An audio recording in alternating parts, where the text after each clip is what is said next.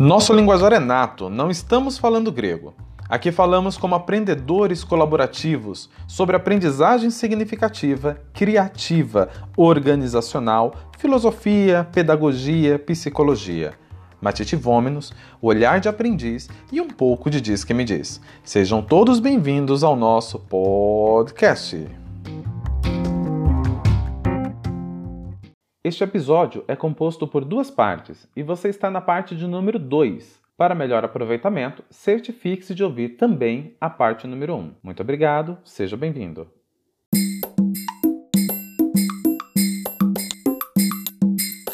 O Helder, deixa eu te fazer uma perguntinha. Eu falei do Toro Ferdinando, de um livro infantil que é que eu gosto muito. Falei de outros livros, você também falou de outros autores e outros livros, mas aquela pergunta que não quer calar na família tradicional brasileira, que livro não pode faltar em toda casa? Você está falando da, da, Bíblia? Eu acredito que é, a, a, Bíblia ela pode sim trazer muita sabedoria.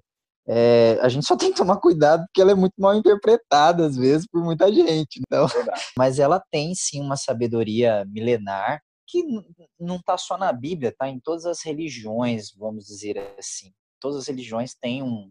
To, toda a espiritualidade, vamos colocar assim, ela tem um quê de sabedoria que pode ser acrescentada na vida, na criação de filhos, na nossa própria manutenção da nossa vida mesmo. A gente só tem que tomar esses cuidados para a gente não ficar preso, fazer uh, desses livros sagrados mais uma prisão, é mais uma coisa para correntar a gente, mas usar como um guia para coisa boa é sempre maravilhoso. Eu acho que a Bíblia, que é algo da nossa cultura brasileira, o brasileiro é muito religioso, o brasileiro é muito católico e geralmente tem uma Bíblia em casa. Acredito que tem sim muita sabedoria que pode ser adquirida ali, com certeza. Aqui no, no Ocidente há uma predominância aí em relação ao cristianismo. E quando a gente pensa de, desse livro, então vamos lá. Não estou falando de religião, não estou falando de religião, não estou falando de religião. Eu falo três vezes para você entender que eu não estou falando de religião. Mas é interessante a gente levar em consideração que esse livro dos livros, ele vai resgatar essa ideia de que a criança é importante, que esse espírito infante é importante, e ele resgata já no evangelho, pelo menos aqui, ó, Mateus 18 e 19, Marcos 10, Lucas 18 e João 3. Já para deixar muito claro que devemos ter esse espírito infante se a gente quiser herdar o reino dos céus.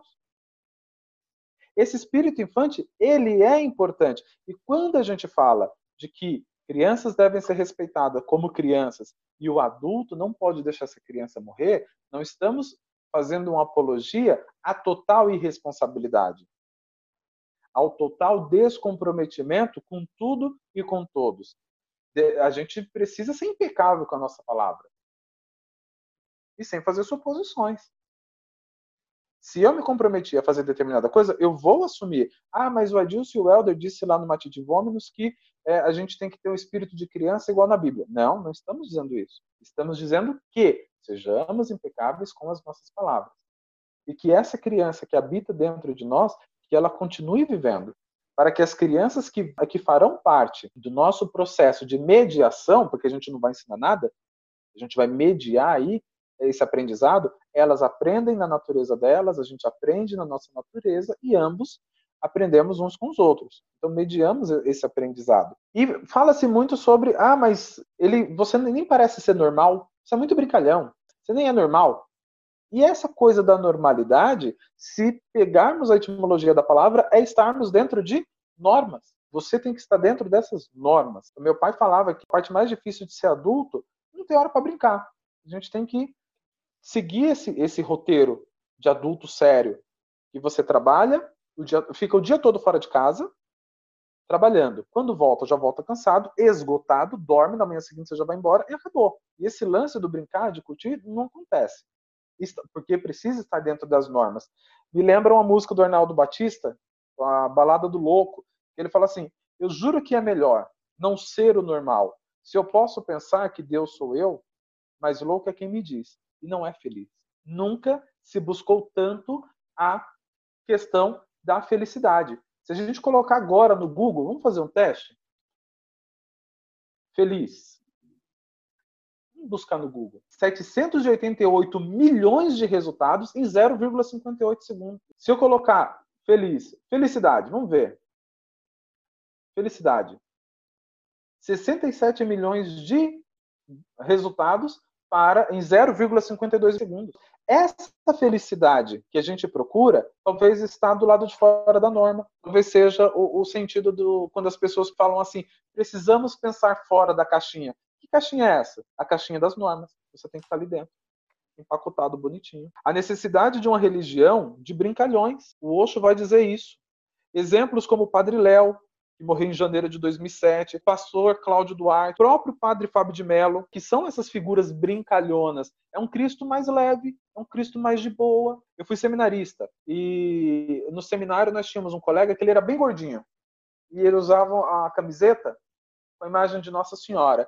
E a, a Nossa Senhora dele ficava muito esticada em vez desses sacrários católicos que tem uma imagem, um olhar meio tristonho, a Nossa Senhora dele era sorridente. A gente chamava ele de Nossa Senhora do Sorriso. ele amava aquilo e continuava usando a, a camiseta. Well, a camiseta ficava assim, cara, bem esticada. E a Nossa Senhora ficava assim, ó, um sorriso de Mona Lisa. Mas sorria, mas sorria. a gente tem que cuidar disso, porque o cristianismo, não estou fazendo uma crítica tá, às religiões, cada um que viva a sua vibe, o seu rolê, não tem problema nenhum. Mas eu que fui catequista, fui seminarista, quase fui padre, a gente tem que pensar nisso, que quando a gente entra nos templos, a imagem que nós temos é de um Cristo crucificado, triste e sério. O que esperar então? Muitas pessoas quando estão nos cultos, eu gosto muito de culto de louvor. O povo me chama eu vou, porque no culto de louvor as pessoas estão sorrindo, estão cantando, estão brincando. Não tem aquela aquela aquela face sofrida. É um Cristo brincalhão. Aqui em Guarulhos, perto da sua casa, tem uma igreja que tem um Jesus sorridente, de camiseta e. Ah, Jesus, Jesus boladão. boladão. Cara, é demais. O, o, Cristo que eu, o Cristo que eu acredito é aquele. É um Jesus boladão. Jeans, camiseta, brincalhão, irmão, de verdade. Brother, praticamente, né? Brother. Então a gente uhum. tem que uhum. ter essa ideia de, de um Cristo que ressuscitou para isso, sem querer catequizar ninguém, mas levando essa ideia de que a gente comece a ressignificar uma das coisas que a gente vem falando desde o começo. Isso são os cristãos. O, a galera mais espiritualizada tem o Osho, que também tem esse, essa pegada do brincalhão. O Sadhguru, que é um líder yogi lá no, no sul da Índia, e ele também tem unidades do Yoga Center no, nos Estados Unidos. Ele fala de coisas simples, de uma forma brincalhona, mas que é repleto de significado. Uma outra coisa que eles estão trazendo agora é yoga do riso. Imagina você poder rir. Quando a gente gargalha, que delícia que é. A gente, não sei se você já riu ao ponto de ter dor no maxilar, ri ao ponto de ter dor na barriga. Por quê? Porque você exercitou demais os músculos da face, você exercitou demais o seu diafragma. E é lindo. Vamos brincar, vamos sorrir. O que você tem a dizer pra gente? Desses camaradinhos aí.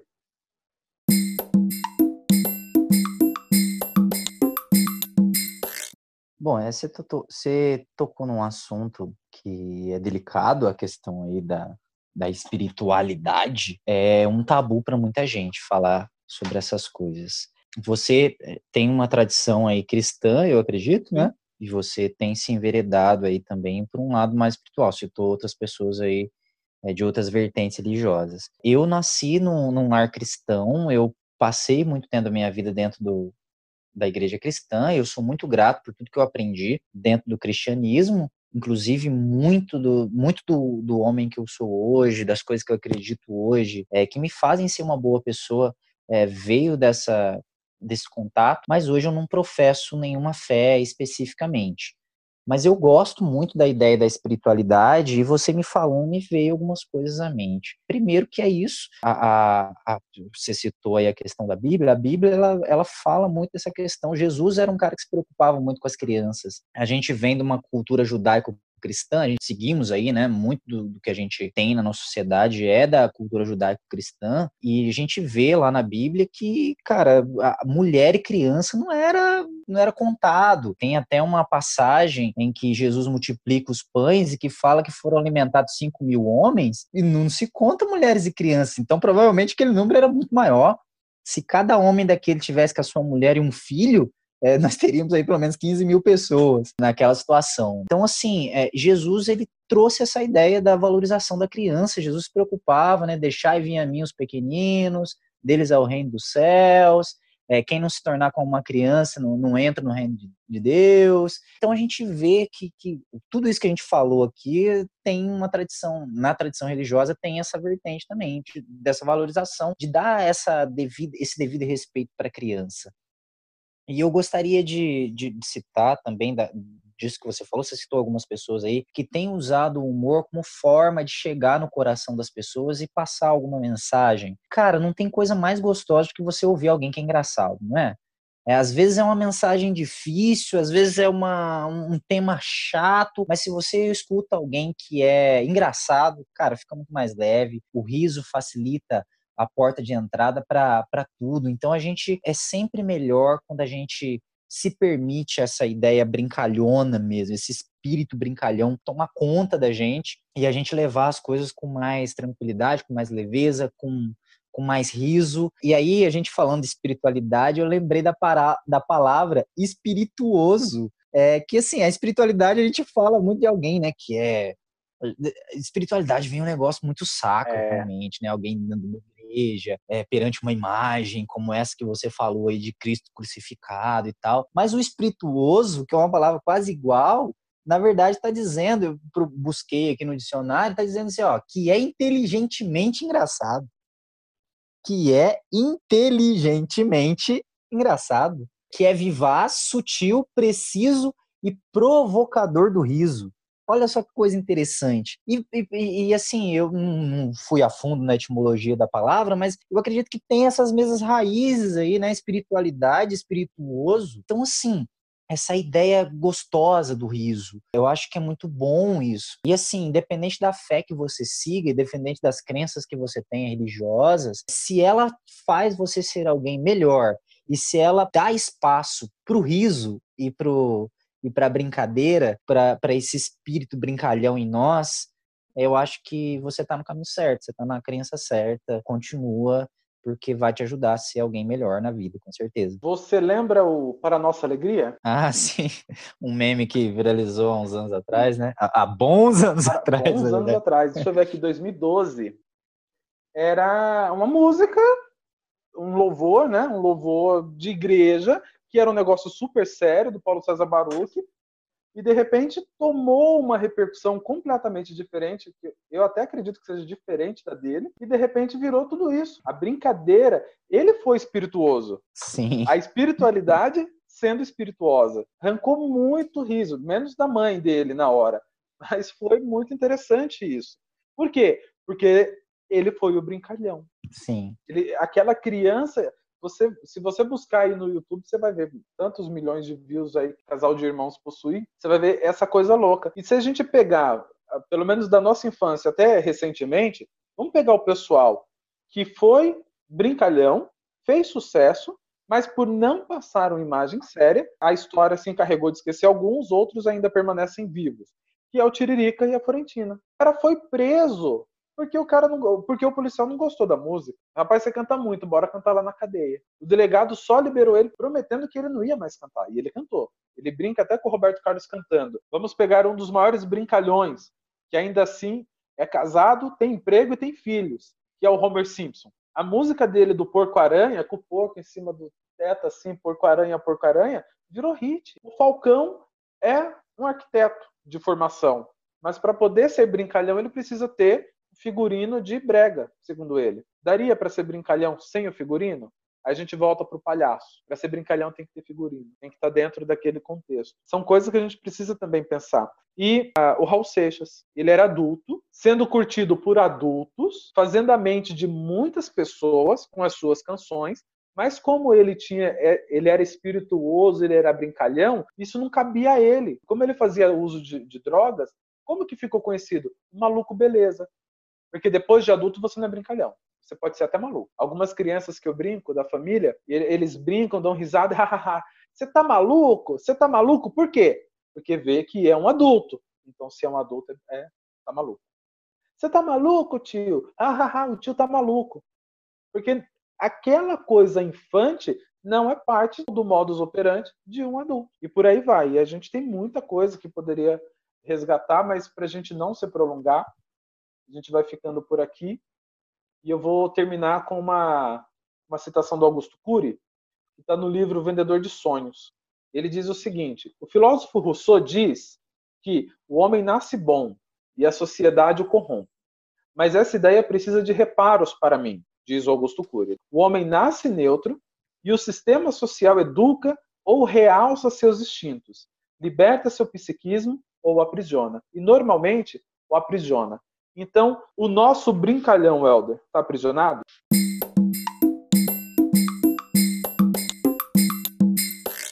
Eu acredito que de muita gente, sim, principalmente pessoas aí, mais ou menos da nossa idade, da nossa geração aí, 30 e poucos anos, por aí, né? Porque, como a gente comentou durante todo esse programa, a gente é moldado, a nossa educação tradicional molda a gente para isso, e a gente continua perpetuando esse ciclo vicioso com as crianças que fazem parte aí do nosso círculo, porque eu não educo só o meu filho, toda criança que eu tenho contato é, de certa forma, educada por mim, sobrinhos, enfim, eu participo da formação de, de muita criança que faz parte do meu convívio, filhos de amigos, por aí vai. Então eu acredito que nós estamos sim muito aprisionados, o nosso espírito brincar medalhão está muito aprisionado dentro de nós e a gente precisa aprender a liberar ele sempre que possível, para que a nossa vida tenha um pouco mais de cor, tenha um pouco mais de leveza. Eu queria encerrar falando aqui, comentando um pouquinho de algumas coisas que você falou há pouco. Você citou aí a, figura do palhaço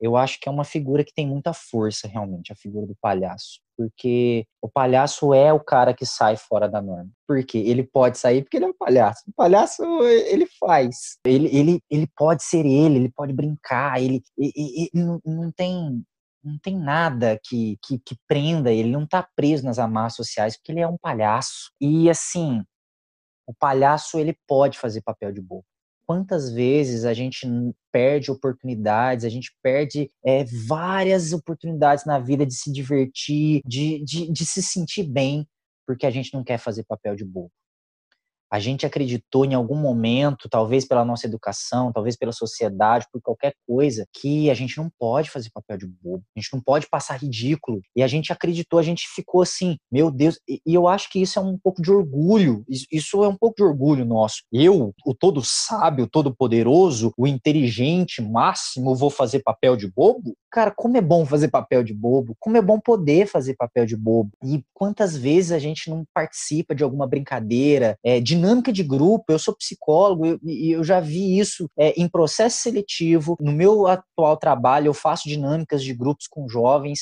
e eu vejo muitos jovens ali que não querem participar da dinâmica porque não querem fazer papel de bobo não querem passar ridículo e acha que participar da dinâmica é, é algo assim, meu Deus, fazer papel de bobo. E aqui a gente não está falando do temperamento de, de ninguém. A gente sabe que cada um tem o seu temperamento, tem aquilo que gosta, que não gosta. Mas eu estou dizendo daquela pessoa que às vezes estava morrendo de vontade de dançar, morrendo de vontade de participar, morrendo de vontade de brincar e não fez porque não quis fazer papel de bobo, Talvez se tivesse com o nariz de palhaço, tivesse com uma maquiagem, ninguém a reconhecesse, talvez brincasse, mas ali ela não pôde brincar, ela não se permitiu. E quantas vezes a gente tem feito isso? É, a gente sofre muito se a gente não pode fazer papel de bobo, porque invariavelmente a vida coloca a gente em situações vexatórias. Se fazer papel de bobo não é um problema para mim, isso não me machuca eu consigo lidar de boa. Agora, se eu se fazer papel de bobo é um problema para mim, eu fico muito mexido, me atinge muito a situação. Então a gente precisa é, aprender um pouco mais a, a, a, ser palhaço na vida. Não é fazer palhaço o tempo todo, não se importar com as pessoas, ou não ter disciplina, ou não ter ordem, não é nada disso. A gente sabe que disciplina, ordem, tudo faz parte, mas é se permitir também esse lado engraçado, esse lado bom da vida. Como a gente citou também a questão aí de espiritualidade, eu gosto muito da imagem de Deus. Eu acho que a imagem de Deus que, que mais me tocou na minha vida até hoje foi a, a imagem de Deus do livro A Cabana, que é a ideia daquele Deus é, que são a persona de Deus ali em três figuras e o pai, na verdade, é uma, é uma senhora, cozinha e tal, e ela é super espirituosa, e, né, e ela tá ouvindo uma banda de rock né, no, no, no, fone, e ela fala, eu adoro esses meninos. É, você imagina Deus ouvindo rock, mano. É, é, cara, me tocou demais é, essa imagem. Aí ele tem a imagem do filho também, tem a imagem da espiritualidade. Tem uma cena que eu achei muito legal, é que assim, eles convidam alguém para ir na cabana, para mexer ali com uma situação, eles cozinham. O pai faz uma lasanha, faz um prato lá que é uma travessa de prato específico. E de repente ela tropeça e derruba a, a travessa e espalha comida para todo lado. E fica aquele climão num primeiro momento, né? Nossa. E aí eles começam a rachar o bico da situação, cara. Eu achei assim, cara, muito legal a, a sincronia que tem entre eles ali, entre o pai, o filho e o espírito é, retratado ali pela cabana. Eu acho que é, é bem isso que a gente precisa aprender na vida também, a levar a vida com mais leveza. Talvez se acontecesse comigo, de eu ter demorado horas para preparar um prato e derrubasse ele, eu ia não ia ter espaço para o espírito brincalhão na minha vida. Eu não ia rir daquilo. Mas quem sabe eu olhando com mais carinho para situações da minha vida onde eu posso passar ridículo, onde eu posso passar vergonha e, e me e, e, entendendo que é natural da vida isso, levando com mais leveza isso, quem sabe eu não é um caminho para o espírito brincalhão fazer parte com mais intensidade da minha vida.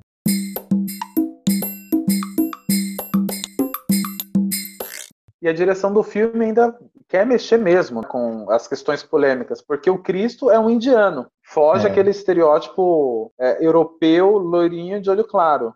Exatamente. É um indiano. O Espírito Santo é um asiático. E daí nós temos a figura máxima, muitos estereótipos e muitos preconceitos. O, ra o racismo, o machismo e a gordofobia. Porque a gordofobia também não deixa de ser algo que vai mexer ali com, com as pessoas. Eu, eu tive alunos que na hora do lanche eles não comiam. Eu por que você não come? Ah, não, eu sei como quem está acima do peso sofre. Isso desde criança. Quando eu fui fazer, eu fui fazer estágio na, nas escolinhas e tinha uns meninos magrinhos que olhava com aquele olhar de, de querer. E a merenda da, da prefeitura de Guarulhos é muito boa. Não estou fazendo campanha para eles, é claro. Estou falando num contexto geral. Mas é, o negócio funciona e a merenda é boa. E a criança opta em não comer para não ser motivo de chacota do, dos outros colegas, porque vê o quanto os gordinhos já sofrem, desde criança. Então, algumas coisas. E daí a gente resgata aí só.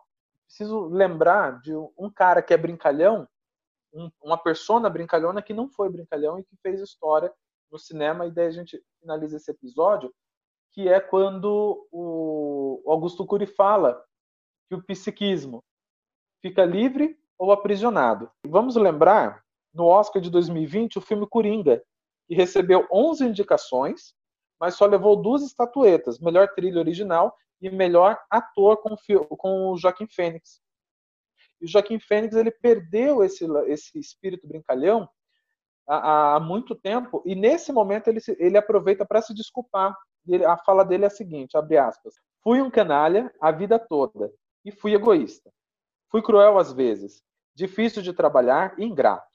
Muitos de vocês me deram uma segunda chance. Eu acho que quando estamos no nosso melhor, quando nos apoiam.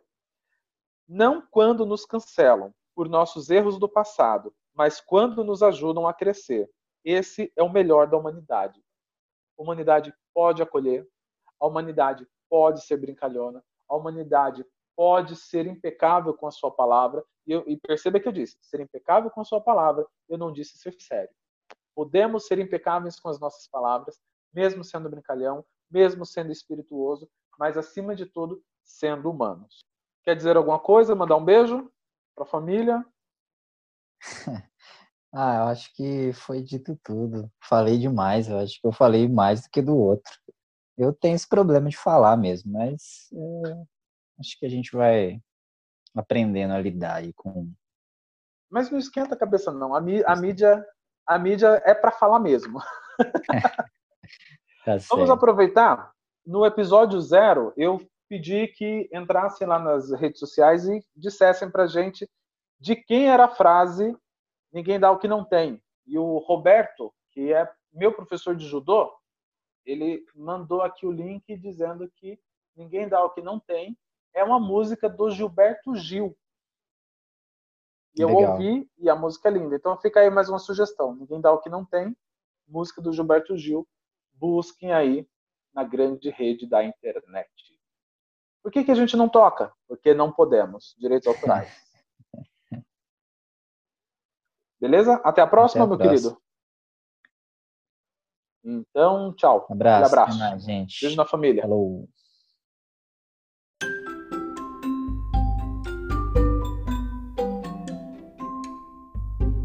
Fim deste episódio. Esperamos que tenha gostado. As referências bibliográficas que comentamos durante o episódio estão disponíveis em nosso perfil no Instagram. Siga-nos em aprendizmatite, T-H-I-T-E.